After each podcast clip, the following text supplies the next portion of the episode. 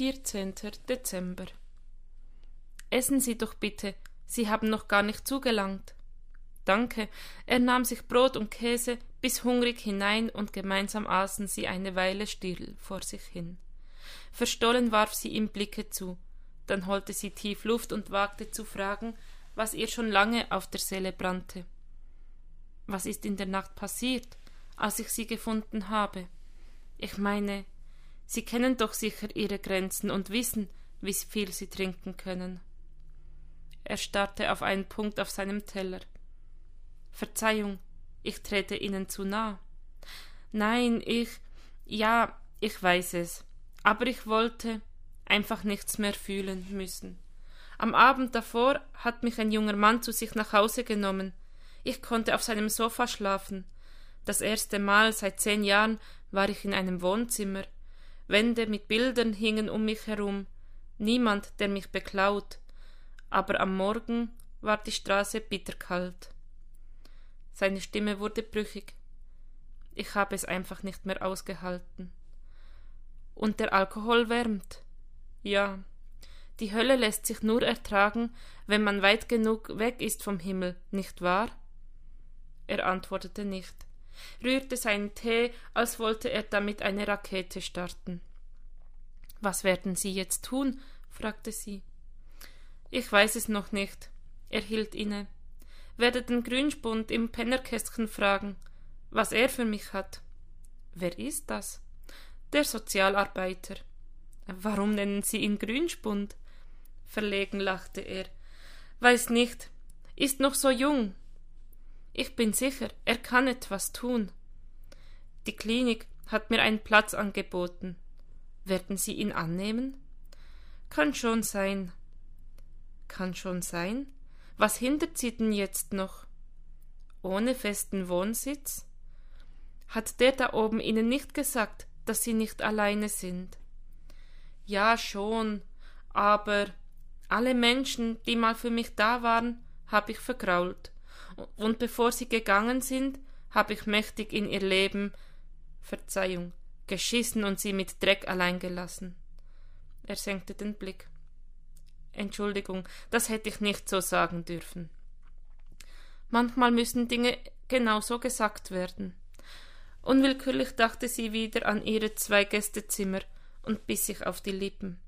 Nein, die blieben leer, und sie wüsste ja auch gar nicht, was da auf sie zukäme. Das sollte kein Appell sein. Konnte er Gedanken lesen? Sie warf ihm einen Blick zu. Nein, ich weiß. Besser, wenn ich mich jetzt aufmache. Aber sie zog Luft ein.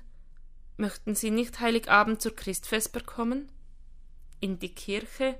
Ich? Warum nicht? Die Kleine in der Mühlenstraße. Na ja, ich würde mich freuen, aber nur wenn Sie wollen natürlich. Ja, mal sehen, danke. Rudi war wieder in die Kälte verschwunden. Sie schloss die Tür und trieb sich die Oberarme. Jetzt brauchte sie einen Gesprächspartner. In den letzten Tagen war mehr passiert als manchmal im ganzen Jahr. Sie seufzte, wählte die Nummer von Bärbel und atmete auf, als die vertraute Stimme am anderen Ende erklang. Du warst im Theater. Zehn Jahre habe ich dich dort nicht hinbekommen. Erzähl, wer hat es geschafft? Friedrich. Deine Friedhofsbekanntschaft? Wenn du das so sagst, klingt es merkwürdig. Aber ja, meine Friedhofsbekanntschaft. Und wie war er? Du meinst das Stück? Bärbel lachte. Na gut, dann eben das Stück. Wundervoll. Ich habe Tränen gelacht. Das hört man gerne. Martina atmete aus. Es ist noch etwas passiert. Der Obdachlose aus der Nische. Erinnerst du dich? Der, der zu viel getrunken hatte. Weißt du, wie es ihm geht? Ja, er war heute hier. Und? Ich habe ihn zum Frühstück eingeladen. In dein Haus? Wohin denn sonst? Er ist Alkoholiker, oder? Ja, ist er. Warum sagst du das? Weil ich mir Sorgen mache, dass du dich in etwas verrennst. Weil ich einen Frühstücksgast hatte? weil du wieder über dein Helfersyndrom stolperst, und du weißt, wohin dich das gebracht hat. Sie schwiegen für einen Moment. Erzähl mir von Friedrich. Wie ist er?